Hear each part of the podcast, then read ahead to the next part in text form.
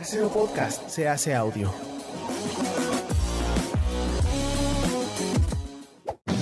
¡Chavos, banda! Este programa es patrocinado por ustedes mismos. Si quieren apoyar nuestro proyecto, lo pueden hacer por medio de Patreon en patreon.com diagonal herejes el podcast.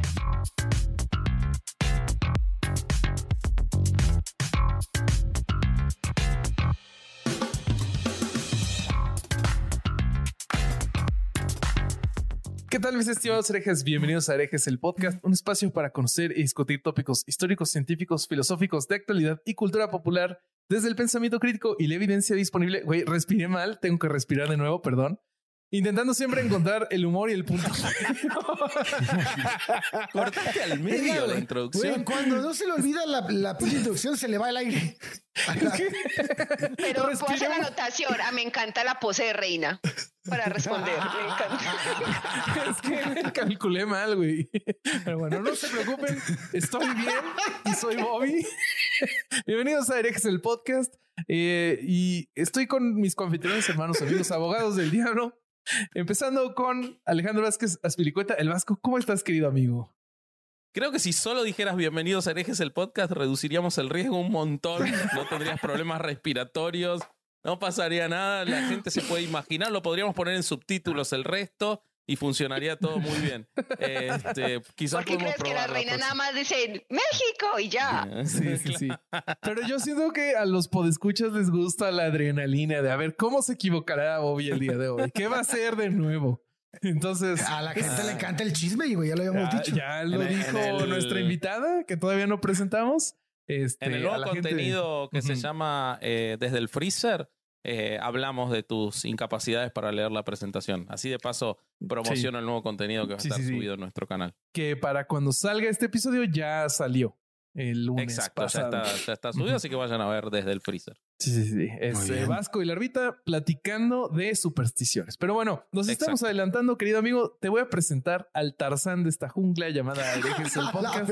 El corsario Alejandro Durán Eraña. ¿Cómo ¿Qué estás? pedo, cabrones? ¿Cómo están? Hola, Susana. No te han presentado, pero yo siempre me adelanto, güey. Me vale el corsario siempre presenta a la gente primero. Entonces, eh, ya no hables más, corsario. La voy a presentar. madre, güey. Traemos, Dale. queridos amigos, a una Dale. ingeniera, es parte del equipo de Razón o Fe, eh, en donde la podemos ver con bastante frecuencia en los contenidos y además, junto con otras mujeres de la comunidad de Razón o Fe, lleva el espacio de Mujeres sin Dios, nuestra querida amiga Susana. ¿Cómo estás? Eso. Hola, ¿qué más pues? Saludos a todos. Estoy muy bien acompañada hoy. Estoy súper contenta. Qué bien, qué bien, qué bien. Bien. Sí, sí, sí, qué bien, qué bien. Hoy, hoy eh, nos acompaña Susana, queridos amigos, a platicar de un tema que estaba ahí revoloteando alrededor de herejes. Nos lo han sugerido muchísimas veces. Eh, nos han pasado de repente ahí algún artículo, una noticia. Y eh, también resultó que es un tema del interés de Susana, es que es constelaciones familiares. Entonces, cuéntanos, Susana, ¿a ti por qué te llamó la atención el tema para que lo platiquemos el día de hoy? Este, a mí el tema en particular me llama la atención como cualquier otra pseudociencia, pienso yo, porque tienen unas bases que son de como mínimo de interés por, por chisme. o sea, uno dice, "Eh, ¿cómo funciona esto? ¿Por qué tantas seguidores? ¿Por qué está tomando fuerza? Porque Sí. cada vez conozco más gente que constela. ¿Qué será eso? ¿Con qué se come? Entonces, nada, básicamente uno es curiosidad y dos, como una especie de admiración, pero no en el buen sentido de cómo el pensamiento mágico abarca la sociedad, Sí. la influye, la permea y se adueña de un montón de cosas. Sí, sí, sí, sí, sí. Sí, la verdad, ese tipo de, o sea, como algo que si le pones tantita atención, te das cuenta de que no tiene ningún tipo de sustento. Se empieza a infiltrar por todos lados y a convencer a todos de a poquito y de repente todos eh, lo, lo miran como si fuera una verdad eh, totalmente sustentada en la realidad. Es, es fascinante. Pero, pero Pero pues es que eso ocurre mucho, eso ocurre mucho y ocurre con muchas cosas. Por eso te decía que es que no solamente son las constelaciones familiares, sino Sí. también es todo, toda la pseudociencia. Es increíble. O sea, todos con toda seguridad conocemos algún alguna persona que o hace o cree fielmente en la homeopatía o se toma sus em, Flores de Bach. eh, toma un montón de cosas raras y hace cosas que uno dice, ah, y eso funciona. Sí, comprobadísimo. No han escrito un montón de libros, es que no quieren que no sepamos la verdad. y, algo que en eso, en, querer sentirse especiales haciendo algo diferente, es un elemento muy, muy, muy poderoso de las pseudociencias. Lo que tuvo de llamativo este tema en particular, voy a contar una pequeña interna de herejes, es que con Susana estábamos charlando de este tema de que era interesante y se iba a hacer un miércoles eh, de noticias. Y lo que pasó, pasaron dos cosas. En primer lugar, hablábamos con Susana como todas las semanas y no hay, realmente no hay tantas, nos pasó investigando, no hay tantas noticias puntuales respecto del asunto, que es algo que para mí lo diferencia de otras pseudociencias, en el cual haya información sobre eh, daños efectivos que no quiere decir que no existan, pero probablemente que no tienen el interés periodístico o que el interés periodístico va hacia el lado de sí vender irresponsablemente esto, porque sí encontré un montón de artículos pagados a favor. Y por eso fue uno de los factores. El otro factor fue que mientras más buscábamos este, noticias para intercambiarnos con Susana, que en general eran artículos más eh, científicos o, o de opinión, más me daba cuenta yo que esto no alcanzaba para un miércoles. Había que hacer un episodio entero porque es demasiada información. gigante, gigante, gigante. Es decir, hay muchísima información, pero a la vez no hay como nada contundente de alguien diciendo o, de, no sé, psicólogos que hayan sido desafiliados por, por este, dar estos servicios pseudocientíficos. No hay nada tan puntual que permita hablarlo así pero la información es abrumadora en cuanto a lo grave y severo que es todo esto, ¿no? Y cuanto, en cuanto a la mentira que es. Fíjate que, eh, si me permiten tantito agarrar la palabra, es que ahorita creo que dijiste, se me hace interesante aterrizar un, un punto, güey, en el, en donde dijiste que hay muy poca, hay muy poca gente que cheque los daños que ocasiona esto. Ah, para mí, de lo que leí, creo yo aterrizo dos factores. Uno, que es grupal, güey. Entonces, no te puedes pasar tanto de lanza porque no está sola la persona. Y la otra es que el grupo genera un sesgo de confirmación muchísimo más fuerte que el que generas tú solo, güey. Entonces, cuando llegas a casa y el güey convenció a toda la familia de que había una bronca real y de que alivió algo o que curó algo familiar que, que tus antepasados te lo vamos a platicar bien a, profundidad, pero que, que, que, que, los que, que todo lo que tus ancestros han hecho, hicieron en su vida y cómo te afecta a ti, realmente repercute. Entonces, cuando ellos dicen, ah, no mames, sí es cierto. Y cuando tu mamá te dice, sí, güey, tu abuelo hizo eso.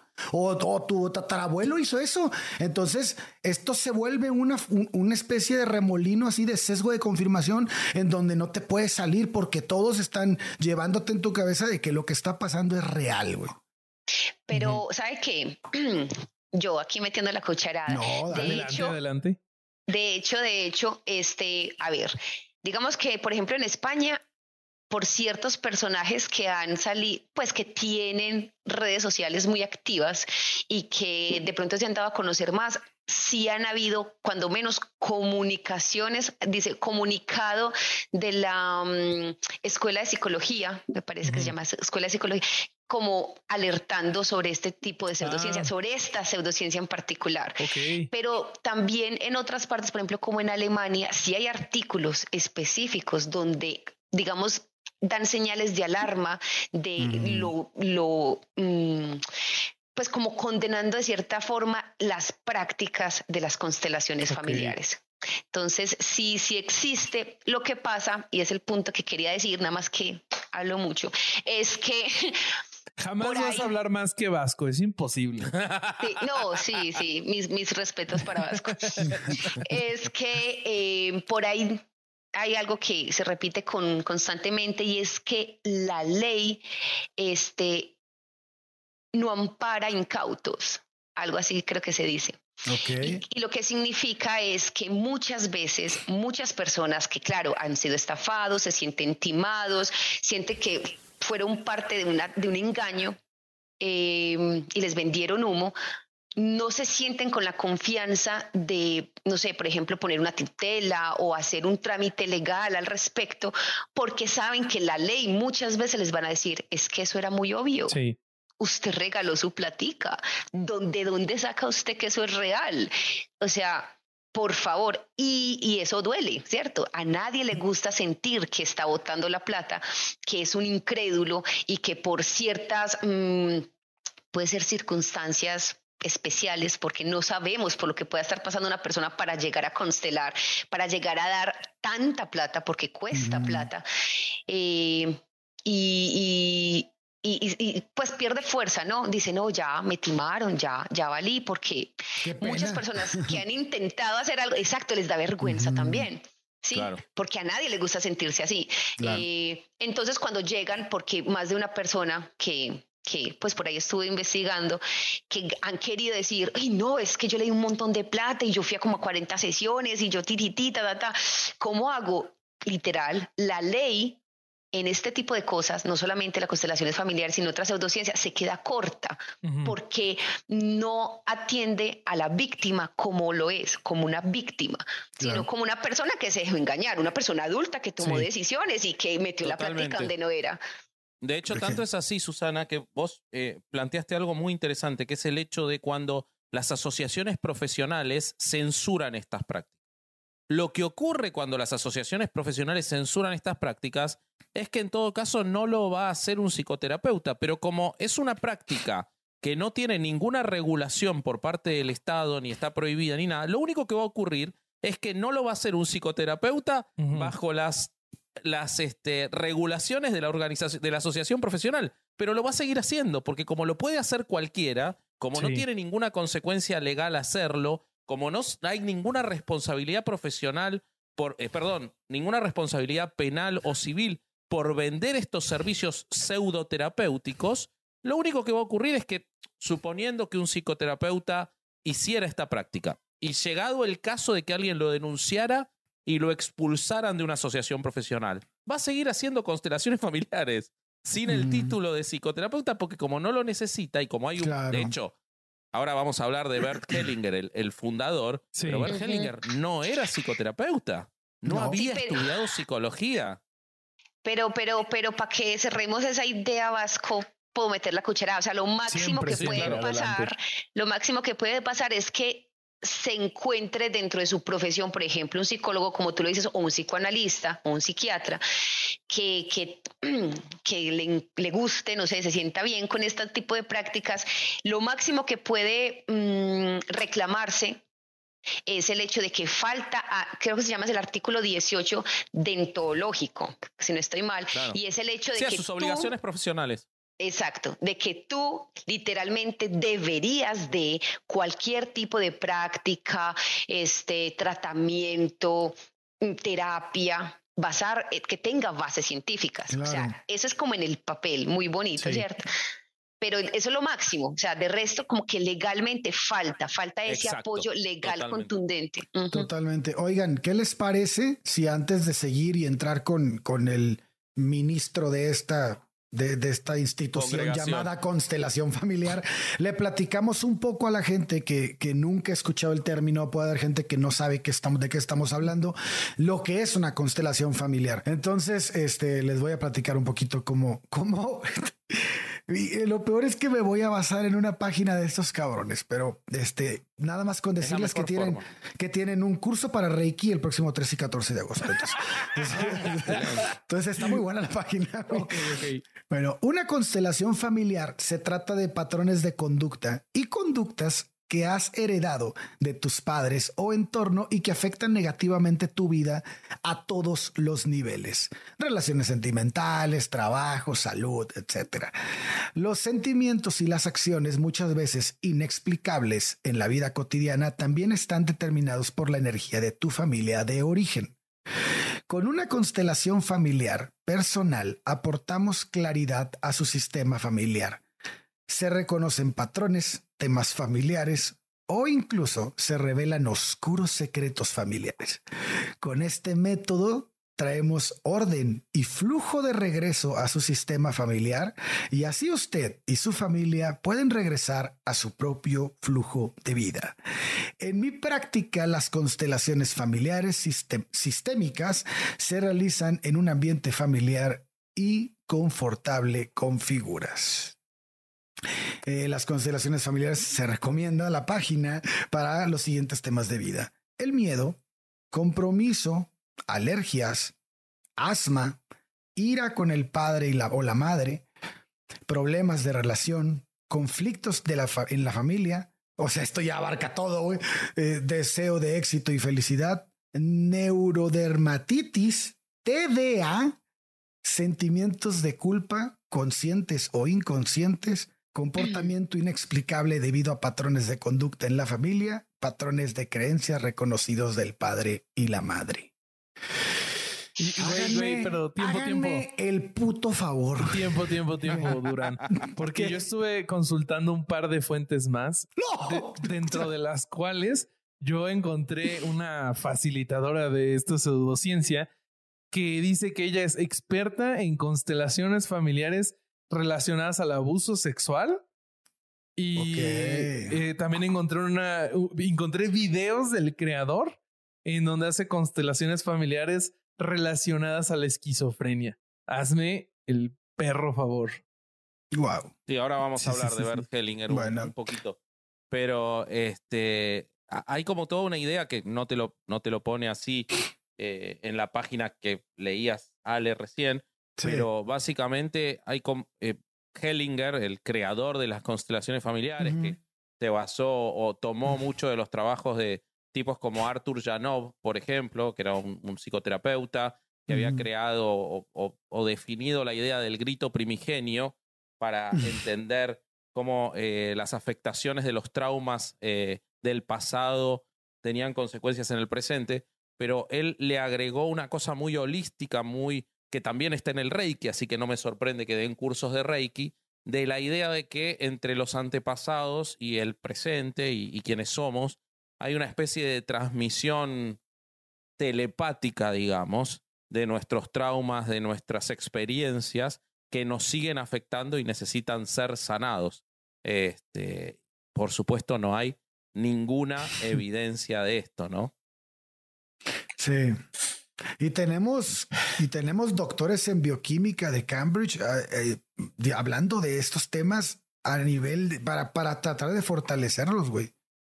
O sea, hay, gente con estudios, como lo hemos visto en otras sectas y en otros, y en otros, este, en otras ideas estas raras, eh, en donde se ve sustentada, y es lo que decía Carl Sagan en, en, El Mundo y sus Demonios. Esta es la parte que más nos preocupa, porque cuando un científico utiliza su papel de científico para darle fuerza a una idea como esta, güey. Esta es, esta es una falacia de autoridad de la cual va a haber próximamente un video en nuestro canal. Chequenlo.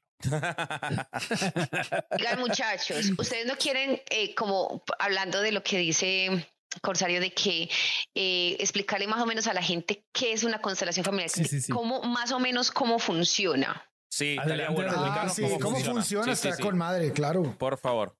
Ok, porque miren, ¿qué es una constelación familiar? Una constelación familiar se hace llamar terapia.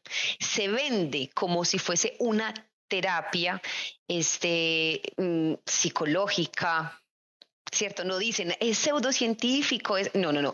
Se publicita como si fuese una terapia, una terapia familiar para todo lo que pues estabas hablando ahorita y más. Ay, no, eso se meten por todas partes. Yo, también estuve mirando de, de autismo. no, no, no, eso es pero en mis palabras, y luego pues más técnico, en mis palabras es el nuevo exorcismo. ¿Qué es las constelaciones familiares? Es el nuevo exorcismo. Eso es lo que se hace, un exorcismo semipúblico, porque siempre tiene que estar la complicidad de varias personas. Eso no se hace en privado, eso se hace con varias personas porque se necesita montar un teatro. Es un teatro donde cada persona tiene un rol y se hace un juego de roles, donde tú eres tal persona, tal persona. O sea, ¿quién quieres constelar? Vamos a constelar una persona con la que tú tengas un problema. Llámese como se llame esa persona, tiene este, papás y abuelos y así sucesivamente. Y se hace una pantomima un teatrito y ya se le mete todo, todo el enganche, el enganche esotérico, energético, bioenergético, o sea, ya es como... Mm, de ahora en adelante vamos a perder todos el sentido común y el que no coopere, por favor, alza la puerta. Sí, sí, sí, es. Ah, bueno. Claro, porque además son personas que no, no, en general no se conocen entre ellos, ¿no, Susana? Quienes se ponen a constelar. Yo leí que O sea, eso están, era lo están ideal. en la sesión y le dicen, bueno, vos vas a representar a mi abuela y entonces esa otra persona tiene que, al constelar, lo que dice o decía Hellinger y dicen estos, estos irresponsables, es que de cierta forma, al empezar a hacer ese ejercicio eh, psicoterapéutico, por decirle muy generosamente, ese, ese teatro, como dice Susana, le llega a la persona que no conocía al antepasado toda esa eh, información necesaria para poder ayudar en esa constelación. Es algo así, ¿no? Sí. Lo que pasa es que sí, juegan con muchas cosas. El hecho de que uno no conozca a la persona, en teoría, en teoría supuestamente no va a meter de su propio chocolate, ¿cierto? En teoría, ¿cierto? Porque como no se conocen, ellos no saben que si le fue infiel, que si no sé qué, o que tiene un problema. No, ¿cierto? Ellos no saben supuestamente nada de la familia. Entonces, por eso en teoría, según ellos, está más abierto. Pero mira, esto de, la, de ser receptivos que no es receptividad, eso se llama ser dócil. La persona que esté receptiva para ellos, porque ellos van evaluando. De, de hecho, en las clasecitas y todo, cuando uno quiere hacer este, eh, estos cursos, O sea, cuando uno quiere ser ser- constelador, decís. para cuando, ajá, cuando- cuando uno quiere ser constelador, es eso lo que se hace, o sea, te enseñan técnicas de persuasión, porque lo que tú haces mientras que tú como constelador lo que haces supuestamente es mantenerte al margen y observar, pero en verdad lo que estás haciendo es moviendo figuritas. Tú ponte acá, tú ponte allá, tú ponte acá y trabajan cosas muy específicas, que es lo que a mí me llama particularmente la atención. Y es que esta base, esta base de este juego es la base de, de- del pensamiento mágico. Ahí se meten las palabras grandes del pensamiento mágico. Sugestión, ¿cierto? Sí. El placebo, la inducción y llegar a una catarsis, o sea, grupal, es que es todo, la histeria grupal, la sensación, ahí están los evangélicos todos. O sea, el hecho de poder sentir, porque es que es algo muy sensitivo, ¿cierto? Por eso le dicen neurosensitivo. El poder sentir que el frío, el calor y todo eso, y que esa persona que te está guiando, que supuestamente está ahí nada más para ser como, como una persona profesional y que, que, que te guía nada más, la persona constantemente se está induciendo cosas. Te dices, mira, yo lo siento aquí, mira a esta persona, mira, te sientes calor, ¿verdad? Ay, eso es, es ella, ella es, y yo tiene cara de un abuso. Yo creo que la abusó y le cortó la cabeza al tatara, tatara, eso fue. O sea, ellos la tienen clarísima de a qué personas, porque lo estudian, estudian su, su comportamiento, eh, ¿cómo se llama esto? Corporal, ¿no? El- Ajá, claro, sus facciones, les estudian muy bien, entonces se pegan de eso, se pegan de eso para poder este, crear el teatro, porque es que si no es lo suficientemente emotivo, ¿cierto? Si no hay lágrimas, si alguien no se tira, si alguien no se siente identificado, entonces es un, un fiasco, ¿no? Y la idea, la idea es que tú quedes enganchado. Lo que estabas diciendo ahorita, Corsario, es que eso para poder venderse, la persona tiene que salir de allá convencidísimo. Sí. No, es que yo allá viví una experiencia que yo no sentía en otra parte. Es que tú no, es como cuando escucha uno una persona muy, muy fanática religiosa que dice, es que tú no has sentido adentro de ti a Cristo. O sea, pues ni lo quiero sentir al güey, pero No, lo- a lo no, que voy es que, o sea, se pone muy loco la cosa, ¿sí? Entonces, eh, eh, eh, no, pero, pero para cerrar, el punto es que es algo muy sensitivo, entonces te dicen, sentiste frío, sentiste calor, tienes ganas de llorar, tienes un vacío en el estómago, sentiste, o sea, es algo muy así, tronó, es una señal.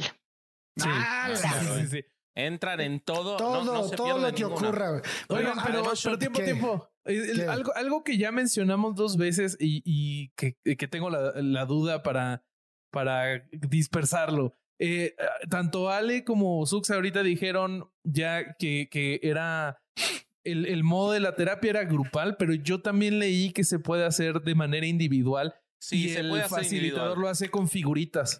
Como se Pero yo lo, o sea, supongo que si ya estás dispuesto a pagar una terapia individual de esa cosa, pues ya estás más que convencido, ¿no? Ya no te tienen que vender nada.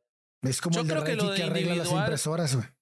Yo lo encontré lo de individual y yo creo que tiene más que ver con que el constelador no se quiere perder ningún negocio y Claro, entonces si no arma grupo, de Claro, alguna forma le encuentra porque realmente contradice todo lo que es la constelación familiar que se haga individualmente. No tiene Sí. mucho más sentido. Que, de hecho, eh, lo encontré yo también, pero puse a buscar un poco más para ver realmente cómo funcionaba, quién interactuaba. Y es la misma persona que le ponía la voz y, el- y la personalidad a los muñecos, con lo cual se autocontradice. Sí. Pero volviendo a la, a la parte grupal, yo leí una cosa más que es muy interesante y que también tiene que ver con la sugestión que habla Susana, que es que supongamos que nosotros cuatro nos ponemos a constelar, ¿no? Ahora, en este momento, que lo podríamos hacer perfectamente porque tenemos la misma capacitación que los consteladores, ¿no? Supongamos que entre nosotros cuatro Fue y No, suspiro así- y todo. nos asignamos roles Me atrapas. nos asignamos roles y comenzamos, ¿no?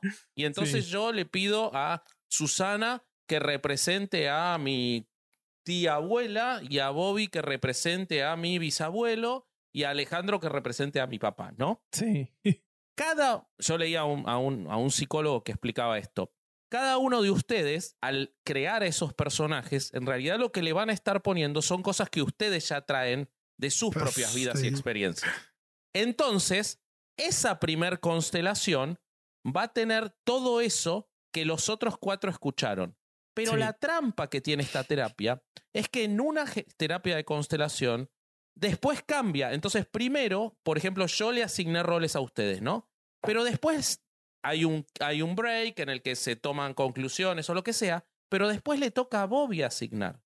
Entonces, Bobby cuando está asignando, ya está sugestionado por haber visto lo que cada uno pone de sí, y entonces ya desaparece esa idea de no conocerse, y entonces todo lo que los demás estén creando ya es más para satisfacer lo que ocurrió en la primera de las constelaciones que para el efecto real que se busca. Entonces es más tramposo todavía y está más inducido todavía por el constelador que ya empieza a aprovechar todo eso y genera un grupo de pertenencia de personas que lo único que estuvieron haciendo es dos horas intentando gustarse a sí mismos en la representación que pueden hacer para satisfacer las necesidades del otro.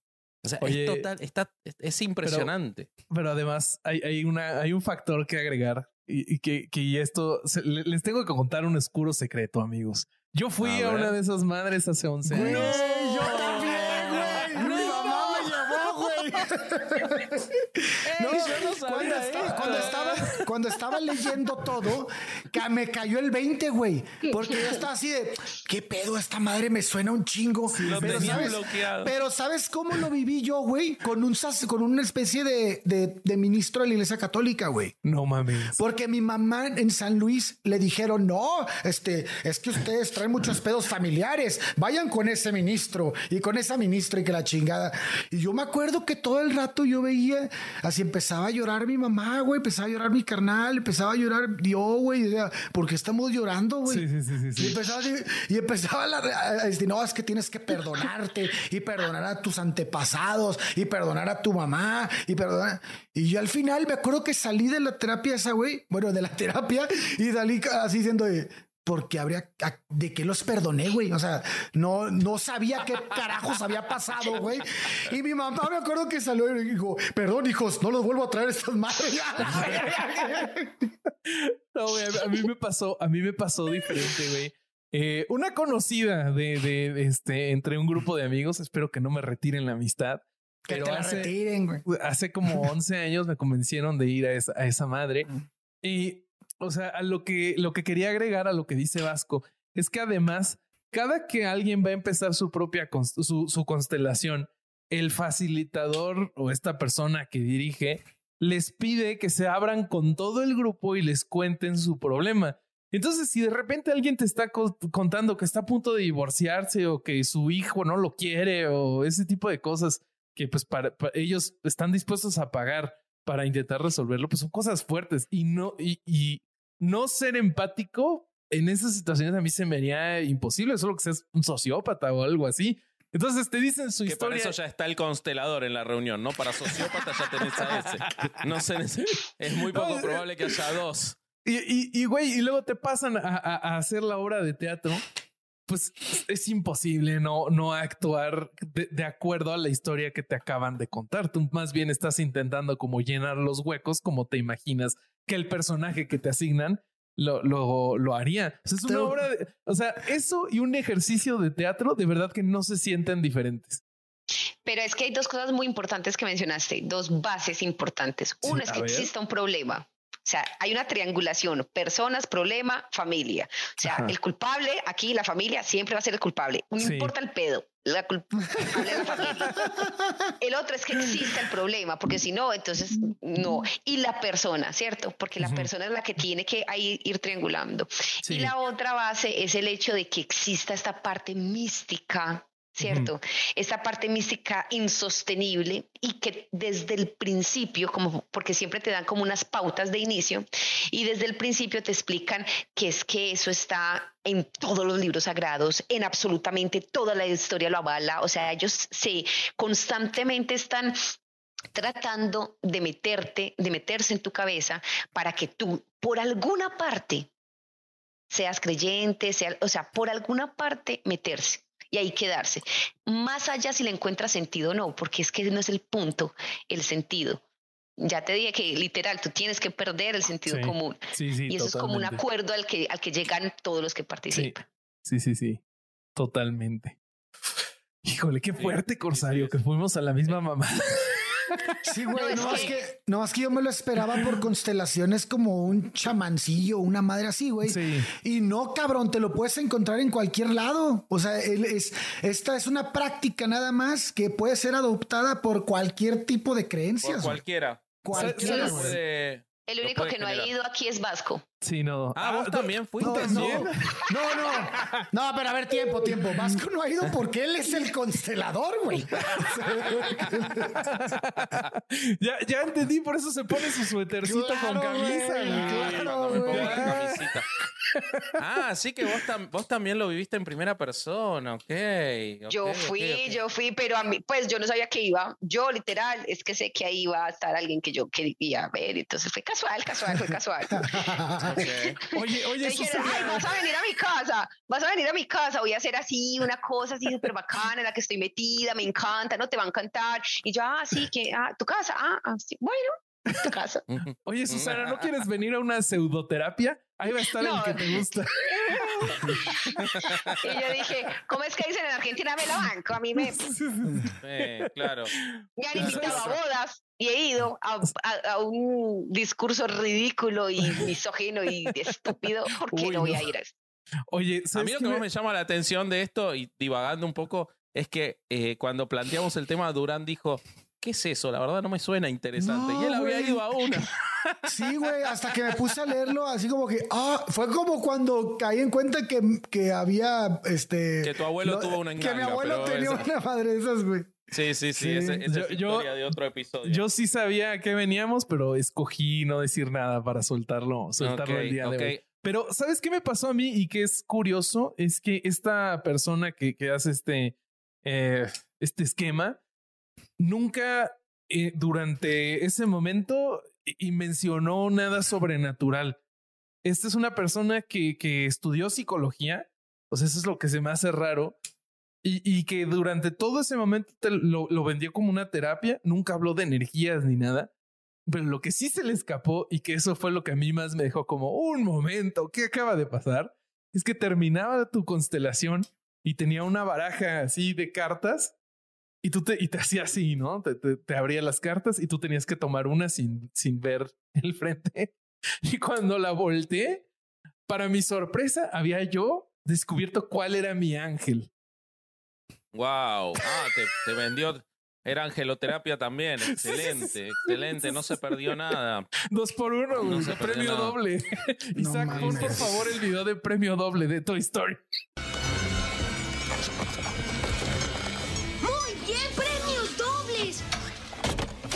Pero de hecho eso es un patrón, de hecho eso es un patrón. La mayoría de personas que tú encuentras, por ejemplo, en Instagram, porque son abiertamente consteladores, tienen eso, Reiki, cartas, ángeles, Sí.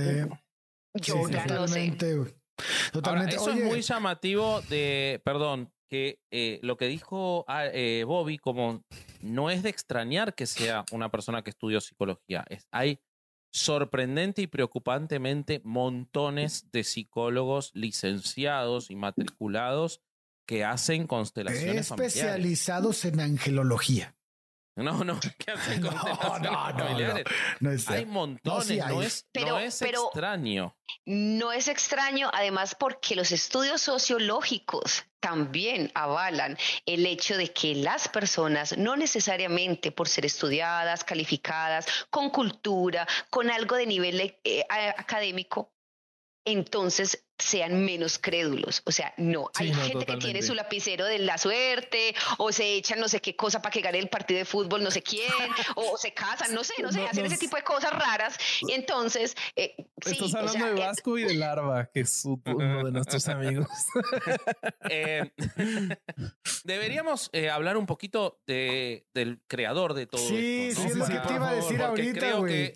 Creo que eso le va a poner un buen contexto a todo esto que estamos hablando, porque empiezo por el final, pero Bert Hellinger, el creador de las constelaciones familiares, que son nuevas, o sea, algo que tiene que saber la gente es que no tienen más de 30 años. eh, nunca hablaba de energías tampoco ni de ninguna de estas cosas. Él pretendía hacerlo todo dentro de la terminología del psicoanálisis, pese a que no era psicoanalista, había hecho solo unos cursos de psicoanálisis en algunas escuelas, eh, digamos, no universitarias. eh, Bueno, pero ya hablamos Y- también de qué es el psicoanálisis, así que también. bueno, está bien, pero hay, Sí. hay psicólogos especializados en psicoanálisis. Sí. No era el caso de él, él no era psicólogo, de, él, No. de hecho él era pastor, él era ex sacerdote. sacerdote. Sí. Él había sido sacerdote, dejó el sacerdocio porque se enamoró y porque él tenía visiones sobre la integración que diferían de eh, las visiones o de las enseñanzas de los eh, jesuitas, que es donde él estaba. Eh, Él era misionero, ¿no? Sí. Él fue misionero en, en Sudáfrica, Sudáfrica. estuvo como 25 años en Sudáfrica. Eh, estamos hablando de un hombre, para estar un poquito en orden, que nació en 1925 y falleció en septiembre de 2019. Peleó en la Eh, Segunda era- Guerra Mundial. era alemán. Según su historia oficial, eh, rechazó a las juventudes hitlerianas reiteradas veces eh, y fue forzado a pelear en la Segunda Guerra Mundial. Eh, desde los 10 años él decía que tenía el llamado de, la fe y participaba mucho en, reuniones religiosas. eh, eh, y, Ay. e incluso eh, e incluso ya tenía la idea de ser misionero, pero bueno, fue a la guerra, peleó durante, eh, durante tres años, en realidad estuvo en un campo de arresto de los aliados durante un tiempo largo, y luego cuando volvió, se unió a la Sociedad de Jesús, a los jesuitas, estudió filosofía y teología en la Universidad de Würzburg, se ordenó sacerdote, fue a Sudáfrica, en 16 años estuvo en Sudáfrica, Sí, perdón. 25 no- años es no sacerdocio. 25. Sí, 16 años en Sudáfrica. Eh, ahí empezó a encontrar diferencias con el catolicismo. De hecho, una de las pocas cosas que se pueden rescatar de su discurso, no de su invento, es que era una persona que hablaba eh, sobre cómo las diferencias que podemos tener con otras personas nos fortalecen y que no tienen que ser objeto de discriminación. Y eso era algo que le chocaba al hombre en Sudáfrica. Eh, pero cuando traslada todo esto a las constelaciones familiares, es evidente que lo hace desde un lugar muy religioso. Sí, claro. Las constelaciones familiares tienen mucho de doctrina religiosa. Eh, hay videos de él hablando eh, de cómo, por ejemplo, una pareja de ocho años eh, de relación, pero que no se casaron, eh, están los dos y los hace constelar, ya pla- planteándoles una premisa absolutamente falaz y después constelan, obviamente, sugestionados por lo que él les dijo primero, y está el video, lo pueden ver, es espantoso, pero él les dice que en una pareja en la que dos personas no se casaron formalmente, las dos personas están inconscientemente, por eso les digo lo de la terminología del psicoanálisis, buscando a alguien mejor. Porque con quien Ah. sí dar el paso definitivo que es el matrimonio. Y entonces ahí Ah, te cabrón. integra la idea religiosa del matrimonio como orden social Claro. que estas personas no están cumpliendo. Hay, así hay un montón de elementos Hay- que te muestran eso, ¿no? Hay, hay una cosa que me gustaría destacar de lo que estás diciendo. Cuando, eh, esta, no sé si estén fam- familiarizados con el con lo que hace un misionero, güey. Eh, Este, esta parte a mí me parece interesante de, de, este personaje porque hay que pensar que una persona que se dedica a las misiones, o sea, no nada más es ser un misionero del Espíritu Santo, ser un misionero de tal congregación, sino que estar metido en misiones, estar metido en África, estar metido en cualquier lugar, misión, eh, en llevando a cabo esta tarea, te lleva a un a, a vivir en una especie de jerarquía social ficticia, ¿no? ¿Por qué no nos, donde- ajá, justo cuéntanos este cómo es esto de ser misionero? Porque pues igual y no todos lo Lo, ubicamos. lo que, lo que pasa es que estás viviendo en un, en un pueblo, supongamos, Ajá. donde todo el pueblo llega a un punto. Si son, si los, si los estás, si estás logrando tu chamba, pues esa gente tiene, te ve de una forma diferente a como ven a cualquier habitante de ese pueblo. güey. Ok. Tú eres una persona que está en un escalón superior para ellos, como el sacerdote de un pueblo, como el, como el chamán, como el. ¿Por qué? Porque eres una especie de guía. Entonces, esto alimenta todos tus, tu, tu, este, tu, tu ideología en que tú estás bien y te empieza a llenar de, de, de poder, güey. Porque el- te estás viendo, estás viendo que tu trabajo está siendo recibido por la sociedad y se te devuelven halagos todo el tiempo. Entonces, para mí esto se, te genera una, este, una creencia de que el de, de tu yo es mucho más fuerte y entonces te empieza a tragar todo lo que haces. Y no dudo que esta persona después que haya fabricado toda esta ideología se haya se- lo haya hecho por tanto tanta confirmación de que él tenía la capacidad de mover almas, güey, ¿no? Mm. Claro, Sí, sí, sí, sí. claro, sí. claro, claro. O sea, hay algo, hay algo en todo esto que, que, que queda de esa, Para de mí esa sí, güey. concepción. Es una, una posibilidad interesante. Eh, lo que a mí más me llamó la atención revisando la vida de él, más allá de sus apreciaciones espantosas, que quizás alguno de ustedes las tenga frescas sobre eh, el abuso sexual, sobre la pedofilia, sobre el propio Hitler, eh, lo dejo para que lo comentemos ahora, pero lo que más me llamó la atención es que lo que decía antes, esto lo hizo en el último tercio de su vida. Eh, pareciera, pareciera como que estuvo muchos años buscando la forma de, eh, no quiero decir estafar a la gente, pero de tener una preponderancia social, que también puede entrar lo que vos decís de ser misionero, también de ser sacerdote, no nos olvidemos lo, lo- como hay estudios que muestran que la gente que quiere ser sacerdote tiene una búsqueda de preeminencia social. Como eh, Alejandro Durán, y- claro. Pero Y fíjate hecho- cómo, pero fíjate cómo el sacerdote en la ciudad no vale lo mismo que el sacerdote en el pueblo, güey. Totalmente. Totalmente. Por eso te digo Pero que el misionero tiene otra postura. Claro, bueno, es ma- más, eh, a- a Mucho más favor de fuerte. eso. Pero en los últimos 25 años de su vida escribió 90 libros este tipo. Y la mayoría es- de ellos eran relatos transcriptos de las constelaciones familiares que hacía. Lo cual además me parece sumamente irresponsable. Y enfermo, ¿no? Porque, de nuevo, está condicionando a cualquiera que vaya a constelar contando relatos, con lo cual toda esa idea de lo que se transmite o lo que se percibe o, o cómo podemos conocer eso a través de nuestros antepasados tiene mucho más de sugestión de lo que ya está contando el constelador. eh, porque, por supuesto, quien sigue estas cosas lee estos libros, está todo el ciclo completo, ¿no? Este, pero no sé si ustedes tienen información sobre eso, Susana o Vale o Bobby, sobre todas estas posiciones eh, tan siniestras que este hombre defendía.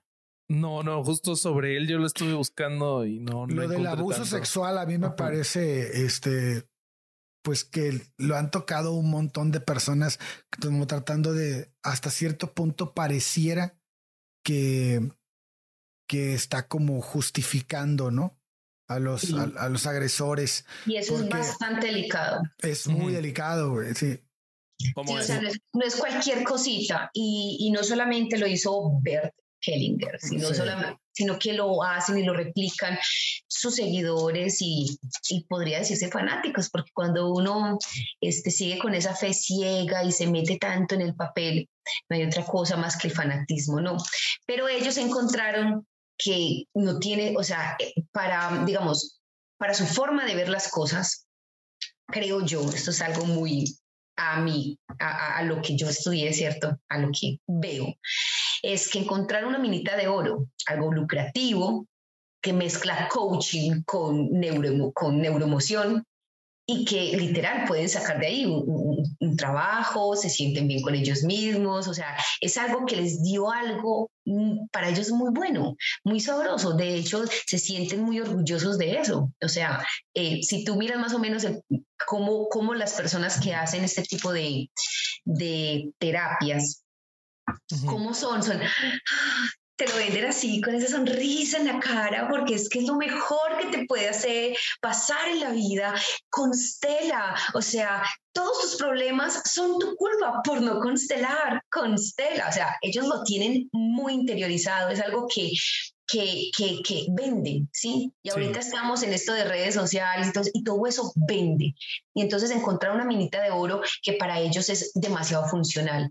Y entonces a lo que íbamos con lo de los problemas. O sea, esto representa muchísimos problemas, no solamente porque tanto el discurso de, de es que para mencionar el apellido me cuesta, pero bueno, del señor en cuestión, tanto de él como de sus seguidores, es, es un discurso misógino, machista y muy delicadamente que eh, ¿cómo se dice? ¿Cómo fue que dijiste ahorita, Rosario? Que ellos avalan, avalan desde cierto punto de vista las acciones de, por ejemplo, un depredador.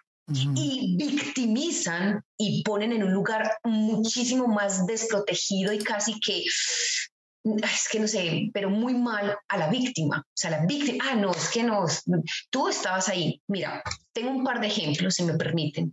Hay un par de ejemplos. Uno que, por ejemplo, para mí eh, digamos que fue la primera vez que, a pesar de que sabía más o menos de cómo iban las constelaciones y no sé qué, me lo hizo ver mucho más delicado de lo que de lo que pensaba que era. Sí, para mí era un teatro, no sé qué, y había gente que se va a estafar, como muchas otras cosas que pasan por el estilo.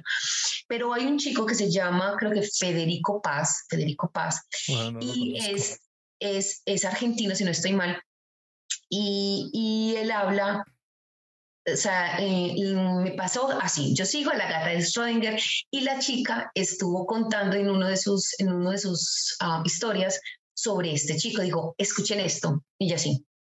Y el tipo estaba diciendo, ay, sí, es que yo sé que a ustedes, lo voy a decir con mis palabras, obviamente, porque no recuerdo exactamente, pero básicamente decía, ay, sí, yo creo que para ustedes Claro, eso de que violen a un niño de cinco años y todo. Sí, pero ustedes no entienden, ustedes no entienden que es que el niño llama a eso con su energía, no todos lo hacen. O sea, no podemos estar culpando al agresor porque es que el agresor, y yo era... Sí, sí, vi esa publicación, sí está cabrón. Está, cabroncísima. O sea, yo me quedé, ¿qué? ¿Qué le pasó a este man? Un tractor por la cabeza. O sea, ¿qué es esto? Eso es un nivel brutal de lavado mental y de, y de mm, descontextualizarse uno de la realidad, porque para mí, o sea, es muy difícil entender que alguien pueda decir estas palabras y tomárselas en serio. Claro, porque relativiza la responsabilidad del agresor, güey, y, es, y se la quita, se la quita. La elimina. Pero, pero lo mismo hacen los sacerdotes con los menores de ah, edad. ¿eh? Así lo hacen. se parece mucho. Esto de la secta se parece muchísimo a esto de, de, de, de las constelaciones familiares, el hecho de que digan, no, es que él es abusado por las vibraciones que emiten, es que ustedes no entienden que esas vibraciones que emiten y hace cosas por el estilo, o sea, no solamente este tipo, este tipo es una cosa impresionante, pero no solamente este tipo lo hace, sino muchas otras personas. Un caso específico es esa señora, yo tengo por aquí notado, Graciela del Campo, ella es muy, muy ah, conocida en España porque... Pablo la denunció a ella. Saca unas cosas que uno dice, amiga, ¿cómo hiciste para escribir eso? ¿Con qué conciencia espacial, con qué empatía social, con qué... O sea, es impresionante las cosas que puede publicar, como de que, no, que es que... Mm, la hija que es abusada tiene que pedirle perdón al papá porque por la mamá no satisfacerlo sexualmente y ella cargar con la responsabilidad. O sea, ¿qué? No seas mamón. Dame, qué fuerte. Güey. Sí, eso lo publicó, eso lo publicó ella, eh, así lo puso, lo que dijo es que cuando una hija es abusada, en realidad probablemente lo que está haciendo es buscar que el padre no deje a la madre y no se vaya de la casa. Y entonces está reemplazando a la madre en la actividad sexual. Para, qué enfermo está ese eh, pedo. Para que este, la madre eh, no sea abandonada por el padre. Y entonces ella, de cierta forma, la hija abusada, facilita el abuso eh, inconscientemente, obviamente, y con esta cuestión de la constelación y de lo que está trasladándole la madre y toda esta estupidez tan irresponsable, para así eh, asegurar que el padre va a tener reemplazado eso que le está faltando y va a quedarse en la casa. Esta mujer del campo es consteladora, ¿no? Hay que aclarar, hay que agregar eso, ¿no? Sí, es consteladora y ella, este, o sea, además de la obvia irresponsabilidad, tú, por ejemplo, lo explicaste literal, o sea, explicaste qué fue, pero ella, sus publicaciones son del tipo, la mujer violada no es una víctima, ella eligió ese destino por no constelar. O sea, son de ese nivel. ¿Sí? El hecho, eh, eh, esto es muy popular, muy, muy, muy de secta, ¿no? De que tú tienes la culpa, tú tienes la culpa. La culpa es una cosa impresionantemente fuerte. De coaching también, ¿no? Es de coaching también, de autoayuda y de coaching. Ah, los coaches. Sí, pero te, que es una mezcla así.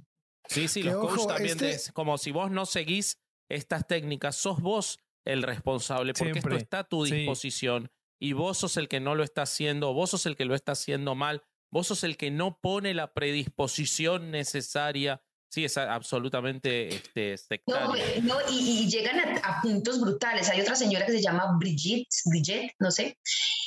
Esta señora, que también es muy popular porque hace, pues no TikTok, hace, tiene un canal de YouTube y esto, y hace sus videos así.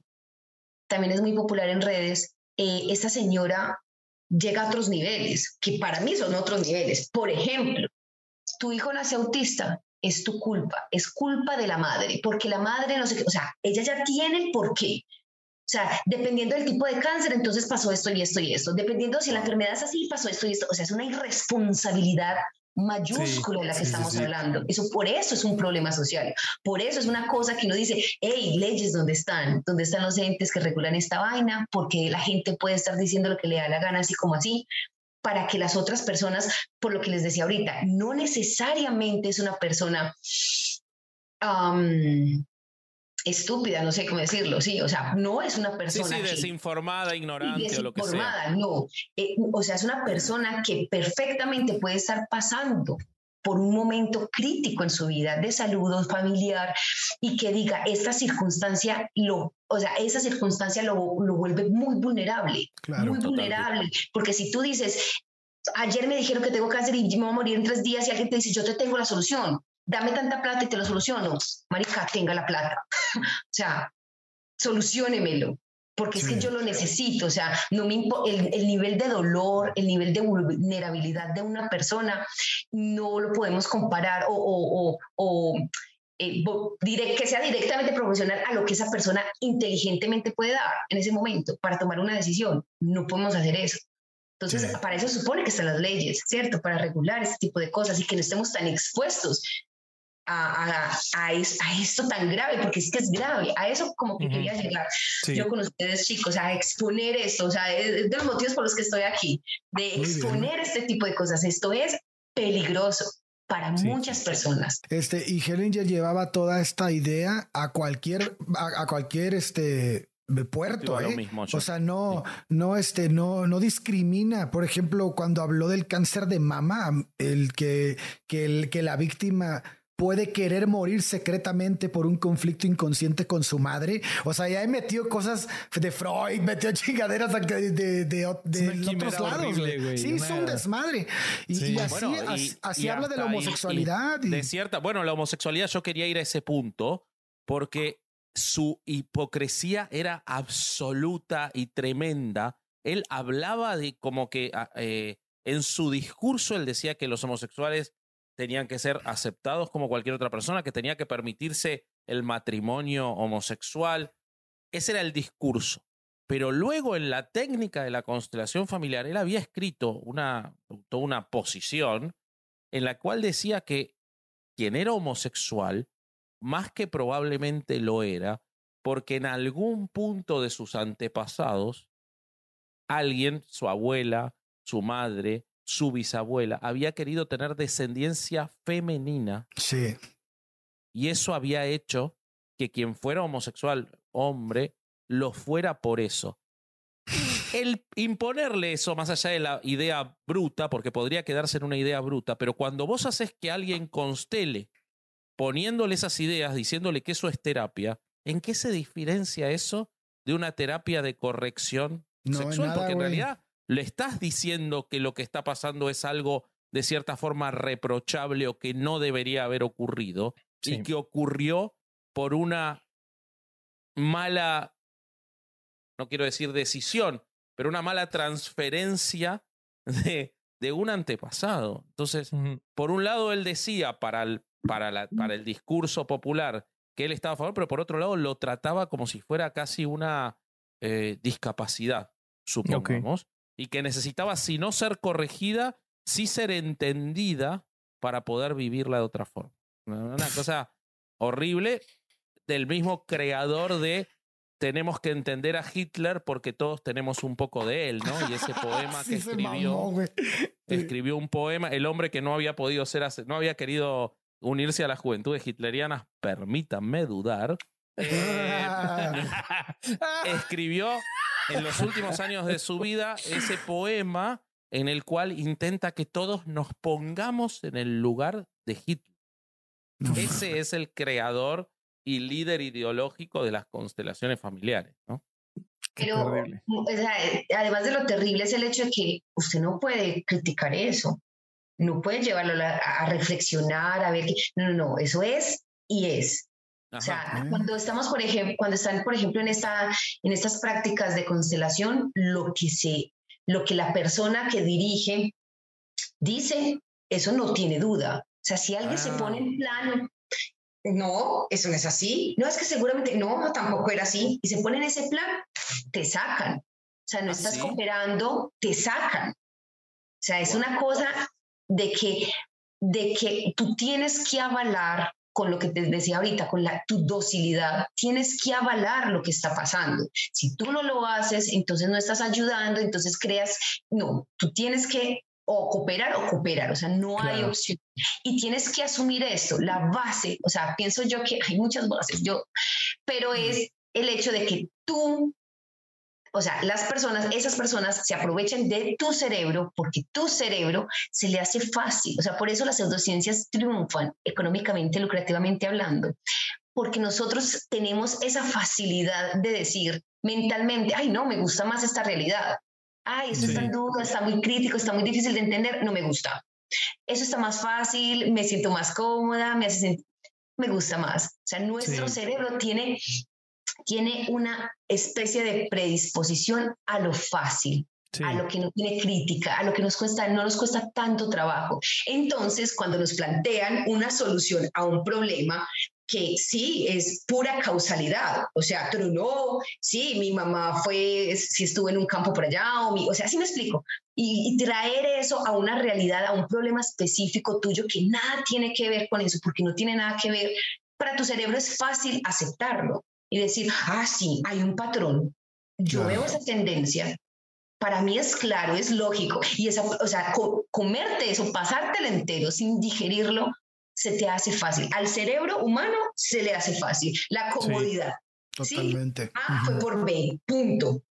Que no, por B. Eso pasó así. Hay una tendencia clarísima, yo la veo súper claro. ¿Tú la ves claro? y tú, no, sí, sí, yo la veo. Porque, ¿cómo no? Que es, que es uno de los atributos, ¿no? De las, de las capacidades más importantes de nuestro cerebro de reconocer patrones, pero a veces nos juega en contra, güey, ¿no? Sí. Es, es este, es increíble. Sí, sí, los buscamos cuando no están, Exacto, más que reconocerlos. No, y si además se ponen una, este, un líder, este, que es el maestro, que, que es quien eh, realizó todo el trabajo, ¿no? Y que quien es, que quien dicta los preceptos de, de esta técnica, pues se, se refuerza más la falacia, ¿no? No, y aparte la endorfina que, la endorfina que libera que alguien te diga que lo que estás diciendo te, te dan la razón. Entonces vos querés satisfacer a ese que vos le diste un lugar de autoridad, vos lo querés satisfacer, querés que esté contento con tu participación, querés que esté contento con tu aporte. Eso te hace eso probablemente sea lo que seguramente es lo que le da a mucha gente la idea de que es satisfactoria esa terapia. sí, es que la sincronidad es una cosa maravillosa. Exacto, como entre ellos se están eh, dando esas palmadas en la espalda superfluas, que es lo mismo que ocurre cuando ves una reunión de Tony Robbins o de ese tipo de, o de los, los neopentecostales. Tu favorito Tony Robbins, siempre regresa. Bueno, es que no puedo evitar recordar a Tony Robbins con, con todo esto, ¿no? No se diferencia mucho, lo único que no hace es constelar, pero los efectos eh, y quién sabe. bueno, pero capaz también lo hace. Bueno, hablando de constelaciones familiares, mejor llamada por el señor Hellinger como el análisis fenomenológico sistémico transgeneracional. Así me hernio, pero sí. este, em, digamos que tiene que quedar muy claro cualquier persona que escuche este podcast le tiene que quedar muy claro, uno, que mm, es no tiene ningún, absolutamente ningún aval, aval científico. O sea, esto no tiene bases por ningún lado. Por más de que te digan este, que no, que él estudió, estudió neurolingüística, que él estudió análisis eh, transicional, que él estudió este, algo de psicoanálisis, que, bueno, no, él es auto, autodenominado psicoterapeuta. O sea, él no estudió eso. Él, él se basó en muchísimas cosas, en gente que había estudiado cosas parecidas, como una alemana que no sé pronunciar su nombre, pero ella era de esos dos primeros libros que escribió 1998-2001, que fueron los primeros como las bases de lo que realmente es el, las constelaciones familiares cuando él empezó a coger fuerza, porque él empezó a coger fuerza, fuerza, fuerza y ya después no había quien lo parara. Él dijo, yo voy a morir haciendo esto. Entonces, antes de que él pensara eso, em, notó, notó que muchísimas personas serias que realmente estudiaban todo esto del comportamiento humano, psicológico, todo lo que te puede influir, por ejemplo, tu crianza, tus papás, tu eh, relación con ellos o tu falta de relación con ellos, cosas que sí pueden tener algo de lógica digámoslo así, este, lo, lo, volvió un negocio, un negocio muy lucrativo, un negocio que, que dicen por ahí les cuesta hasta ellos. O sea, estamos hablando de 1.400 euros, 15 mil dólares para tú acreditarte como un, una persona que hace eso. Este dato está en la página oficial de ahí, pero pero este, hay muchas otras. O sea, me consta que aquí en Colombia lo hacen, me consta que en otros países lo hacen y son una, una suma mucho más económica, pero se pueden ganar muchísimo, porque claro, eso es una inversión a, largo, a corto, mediano plazo, porque estamos hablando de que tú haces un curso, un curso que te toma más o menos tres meses, que son más o menos 18 módulos, donde te enseñan literalmente a cómo persuadir personas, cómo encontrarle lógica a lo que no lo tiene y ser muy buena en eso. ¿Cierto? Entonces, entonces, ya después tú puedes estar facturando por persona que entre y digamos que mm, puedes hacer una constelación entre 8, 10, 15, no sé, ahí como que a, juego, a juego, porque veo que mm, he notado por lo que investigué, que cada quien como que lo hace muy a su gusto, em, te puedes estar ganando unos 700, 700 dólares por persona. O sea, es lucrativo. Vamos a constelar, Estamos en el negocio equivocado, amigo. Sí, sí, sí, sí. El negocio es constelar, no a estar criticándolos. Sí, qué locura. A pensarlo, cuando menos que las personas que escuchen este podcast se entiendan más o menos qué es, porque es que eso de pensar de que son, ay, todo bonito, todo flores, todo, ve la buena energía, tú, que te mane, ¿cómo era? que te mane las buenas energías. No, no, esto es un negocio, como cualquier otra secta. Sí, quiero agregar un solo apunte a lo que comenta también Susana, que es que no solo no tiene ningún tipo de aval científico, tampoco tiene aval clínico, ¿eh? porque hay otras psicoterapias que no tienen aval científico, que no han encontrado la réplica en virtud del método científico, pero tienen aval clínico. ¿Qué quiere decir? Lo voy a explicar muy mal, pero básicamente que en virtud de los antecedentes de realizarle el tratamiento a otras personas, se llega a resultados similares. Eso es el aval clínico que tienen determinadas psicoterapias. Esto, por supuesto, que tampoco lo tiene Tampoco no, más que el placebo, no más. Exacto, exacto. No se diferencia del placebo e incluso quienes obtienen algún resultado satisfactorio tiene que ver pura y exclusivamente con que en ese ejercicio teatral quizás realizan una introspección que podrían realizar en cualquier otro tipo de terapia, de psicoterapia, que los ayuda probablemente a después ir a otro tipo de psicoterapia para tratar lo que esa introspección les permitió, que es algo que de cierta forma lo podrías hacer también en tu casa, solo pensando sobre tu vida y sobre lo que te pasa. Es decir, eso no es lo que hace la psicoterapia, eso no es lo que hace un psicólogo. Lo que hace un psicólogo es, ante esa introspección, intentar herramientas. Entonces, eso no es suficiente para decir que es un resultado de ninguna manera. No, y algo muy importante que, de lo que dices es que el hecho de que un profesional jamás te va a decir, sepárate de tu esposo ya. El que te está haciendo daño es tu mamá. Denúncialo. O sea, jamás va a decir cosas tan concretas y directas como sí pasa en estos casos, porque los profesionales te pueden decir, ¿y te sientes bien con eso? ¿Y sientes que eso es parte del problema? crees que una solución podría, o sea, lo llevan mucho, tú tomas la decisión. En cambio, en estos casos, no solamente Hellinger, sino muchos otros de sus adeptos y fanáticos, porque no sé cómo más decirlo, socios, socios, eh, lo que hacen, lo que hacen, sí, cómplices, lo que haces es mucho, esa inducción de decir, tú tienes un problema ahí. No, pero pues yo no, sí, ahí tienes un problema. No, pero yo nunca lo he visto, nunca lo has visto, ahí está. O sea, ellos se empeñan en literal encontrar problemas donde no los hay y crear otros problemas. Y eso es muy poco profesional. O sea, eso de profesional no tiene nada. Sí, sí, y muy dañino. Sí, totalmente. Em, pasamos, mm. pasamos a las anécdotas, amigos. A ver qué trajiste, Roberto. Eh, más bien de vuelta? ¿Cómo, cómo? ¿Te volviste a infiltrar ahora en un grupo de, eh, No, no, no me infiltré, les cuento. Este quizás Susana no lo sabe, pero Bobby es como un agente secreto en muchos temas. Por ejemplo, en aceites esenciales, el hombre se infiltró en un grupo de gente que recetaba aceites esenciales. O sea, mido dos este metros, pero soy, soy sí, sí, siempre es virtual. ¿En qué otro episodio lo hiciste? ¿En qué otro episodio?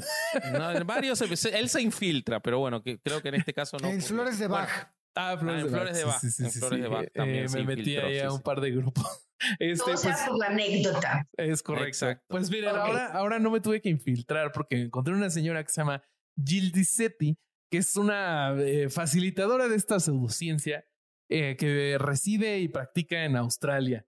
Eh, ella me encontré un documento que es como un estilo de diario clínico en donde ella documenta algunas de sus sesiones y, y me traje tres que me llamaron mucho la atención. en la primera, cuenta de una mujer que creía que había sido abusada sexualmente por su tío. Ah, tiempo, un poco, regreso un poco más para decirles, no sé si recuerdan al principio del capítulo, les contaba de una consteladora que se decía experta en el abuso sexual, es ella.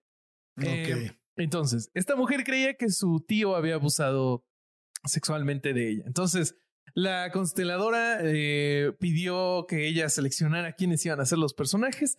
Pasó a una persona que iba a ser ella, una persona que iba a ser el tío, pero eh, la consteladora dijo, no, como que algo aquí no me cuadra. Entonces vamos a traer a tus padres y vamos, eh, poner a los personajes y de repente algo que nadie pudo haber sospechado sucedió. todos los que estaban participando dijeron que empezaron a oler un aroma muy fétido. Lo que le dijo a la consteladora, por supuesto, que faltaba un personaje. Entonces, este, metieron a alguien más. Nunca identificaron quién era, pero de, de todo esto, la conclusión que, que llegó esta mujer que pedía la ayuda de la consteladora es que no, que el tío no había abusado de ella, más bien que su mamá había sido abusada sexualmente por quién sabe quién, pero que la mamá decidió nunca contar. Pues sí, porque no había cómo comprobar eso. Exacto. O, sea, entonces. Eh, la no falseabilidad es. Es impresionante. O sea, hasta se vuelven clarividentes y ven qué le pasó a otras personas. No, ese no es el pedo. Lo que pasa es que en el siglo XV tú tenías un antepasado que fue abusado. ¿Cómo chingado le dices que no que eso? No se diferencia mucho.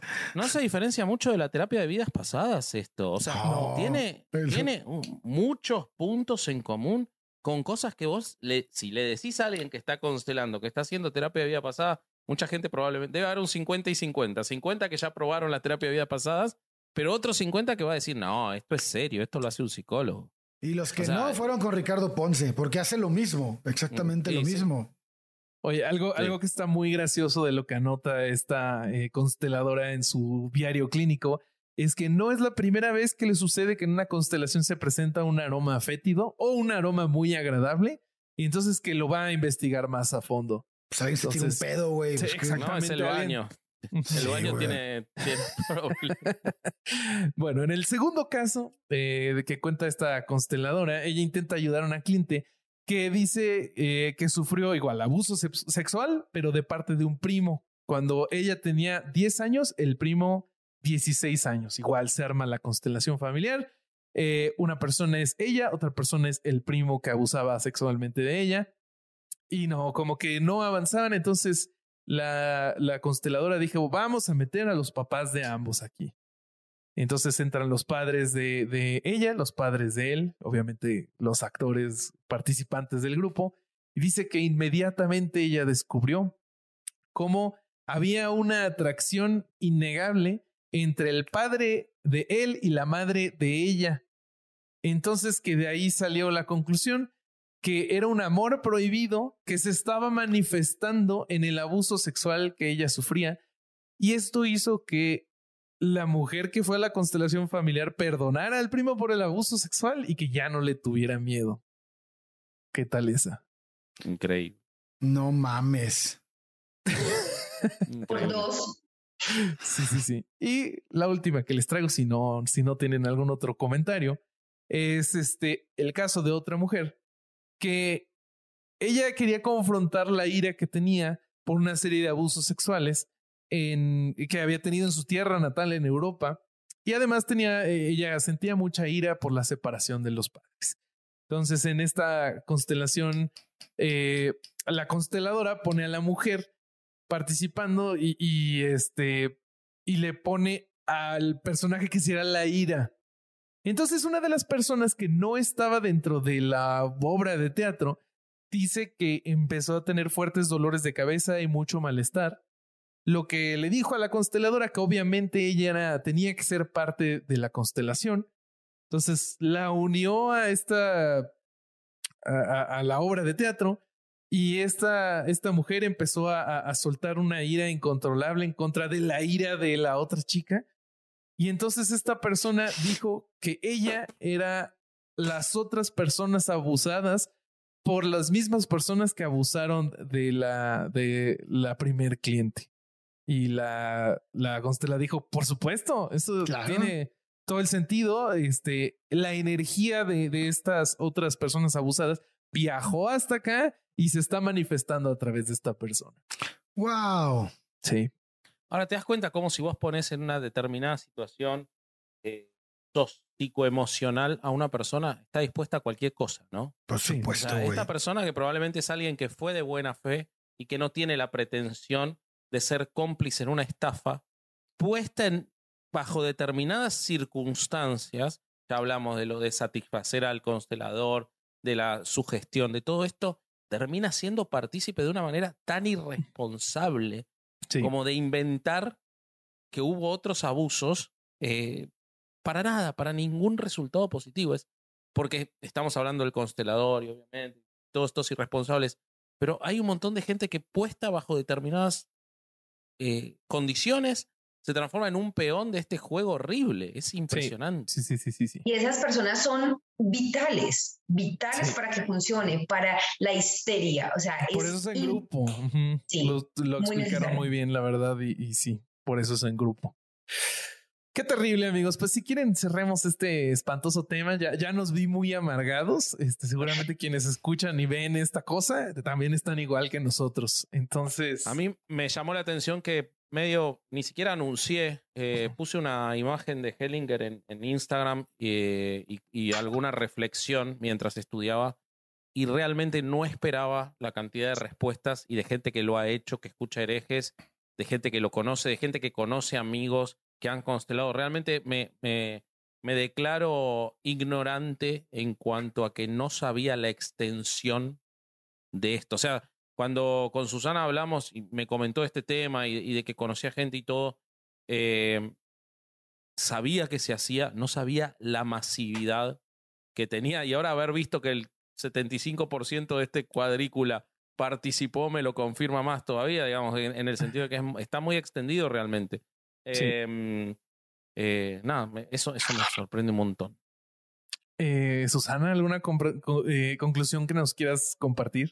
Y pues yo digo que no sobra porque a veces este, el sentido común no es tan común y no sobra decir que la única forma contra esta y otras pseudociencias, este y otros pensamientos mágicos, esta y otras formas de darle una solución tan mágica a los problemas reales que tienen las personas, es la duda, primero que todo. O sea, no te saques la, no tragues entero, es que no, nada vale la pena tragar entero.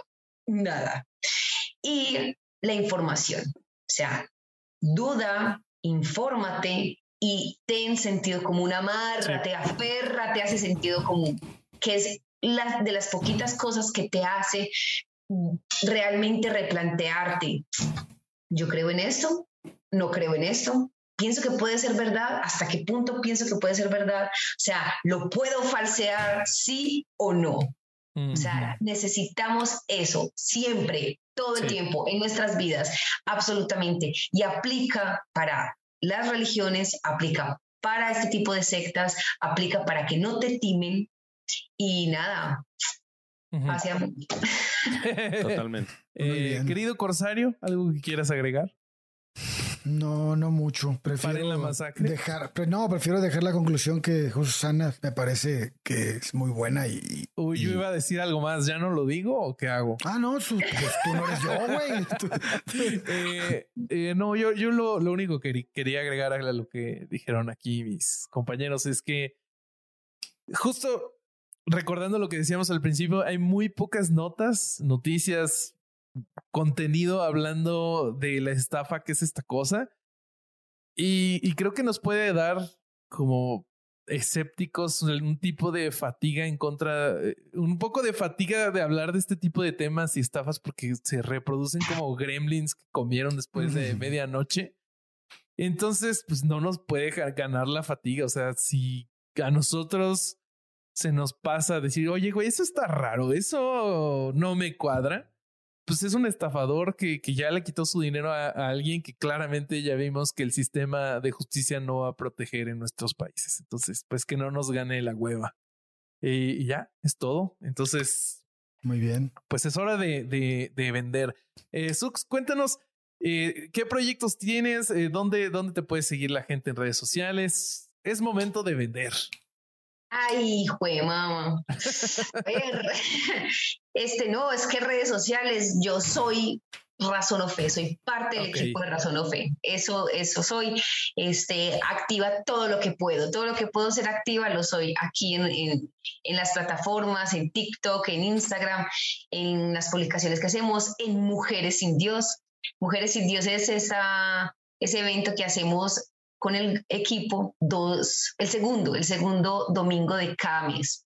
Por ahí estamos analizando cosas que para mí tienen que hablarse, que no son tabú, que son cosas que tenemos que hablar, como este y otros temas, o sea, pero que en, en teoría, más bien en la práctica, eh, tiene que ver todo con la mujer, ¿no? Porque eh, hay gente que cree que es lo mismo como nos ataca la religión que como les ataca la religión a los hombres y no, es verdad. Esta es una desventaja bastante grande y hemos tratado temas específicos donde lo evidenciamos como la sumisión, la virginidad, el pecado, son cosas que literal tenemos que estar hablando. O sea, tenemos voz, podemos hacerlo. Y el hecho de que no estemos tan activas no son por las razones que los hombres creen. Así que súper invitados para que estén en un Mujeres sin Dios y ahí nos pueden seguir en redes sociales, Razón o Fe.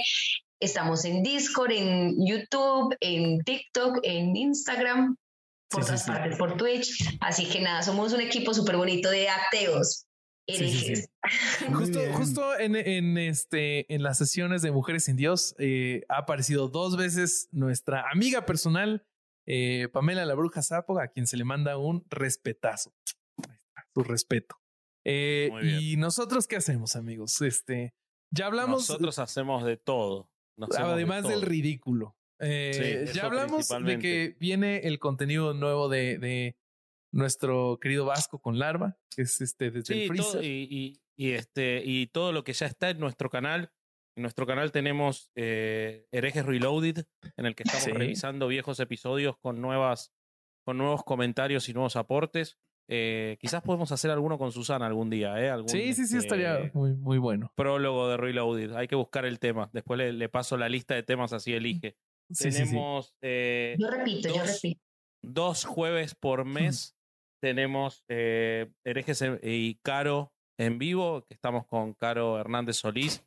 Eh, tratando noticias. Este, este jueves que acaba de pasar, este, hubo live. no sé de qué fue porque esto se está grabando antes. Exacto, eh, pero tuvimos ya eh, Caro y Herejes en vivo. Eso es los jueves a las 8 de la noche de México, dos veces por mes. Y tenemos los contenidos itinerantes individuales, que son como los discos solistas sin separarse la banda, eh, en el cual Bobby ya hizo su contenido y va a seguir subiendo episodios del contenido respecto de falacias, lógicas. Sí, sí, sí. Larva y yo estamos explicando supersticiones y el corsario, no sé si ya quiere contar de qué se va a tratar o no, yo prefiero esperar se va a desvestir. Se va a desvestir. ¿Por qué, güey? No, este va a estar muy bueno, pero está todavía en construcción lo que voy a decir. Pero este ya pronto. ya pronto, ya pronto. Y este y, vean averiados que se publicó el jueves con Amy Winehouse. Exacto. Sí, sí, sí. Tenemos Patreon, este mucho contenido. Acabamos de subir un pre-show muy interesante en el que hablamos sobre razón o fe y otras cosas más con su. Eh, y, bueno, y ya pronto el nuevo, eh, ya casi el nuevo Roast, y, revisión. Todavía no sabemos el tema, tienen que votarlo los Patreons.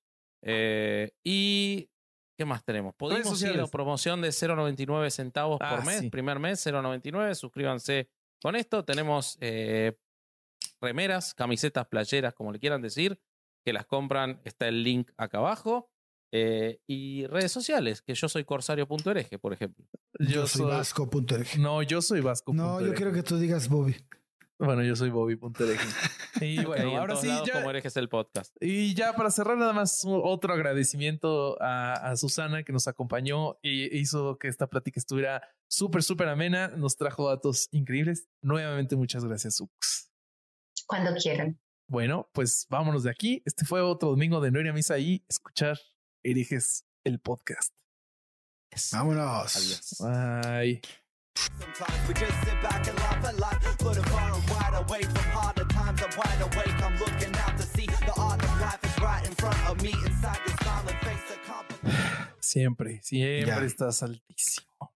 Y hermosísimo. Uf, gracias. Te amo. Eh, ¿Listos? ¿Qué es su opinión de Vasco, Susana? Deja hacer caras. Eh, sí, la belleza, es, la belleza es completamente subjetiva. No me puede parecer hermosísimo. Alejandro. Yo le he dado mi opinión. O sea. Pusiste cara de fuchi. Sí, tú sientes que esa fue cara de fuchi. ¿Qué tal que Susana es, es, rara y así demuestra que está de acuerdo contigo, güey? Puede ser, puede ser. Es una posibilidad. Puede ser, güey. Puede ser. ¿Estás listo para convertir tus mejores ideas en un negocio en línea exitoso? Te presentamos Shopify. Tal vez no lo sabías, pero nuestro podcast More Than Mamis es un negocio y lo empezamos por supuesto para desahogarnos y hablar sobre la maternidad, no para convertirnos en expertas de ventas y del e-commerce. Así que sí, necesitábamos ayuda para vender nuestro merch y poner en marcha nuestra tienda. ¿Y cómo suena con Shopify? Llegó otra venta. Shopify es la plataforma de comercio que está revolucionando millones de negocios en todo el mundo. Ya seas un emprendedor desde tu casa o desde donde sea, Shopify es la única herramienta que necesitas para iniciar, administrar y hacer crecer tu negocio sin dificultades. Con Shopify puedo gestionar pedidos, envíos y pagos desde cualquier lugar, brindándote toda la información y estadísticas de tus ventas al detalle. Regístrate para un periodo de prueba con tan solo un dólar al mes en shopify.com barra sonoro, todo en Ve a shopify.com barra sonoro para llevar tu negocio al siguiente nivel. Shopify.com barra sonoro.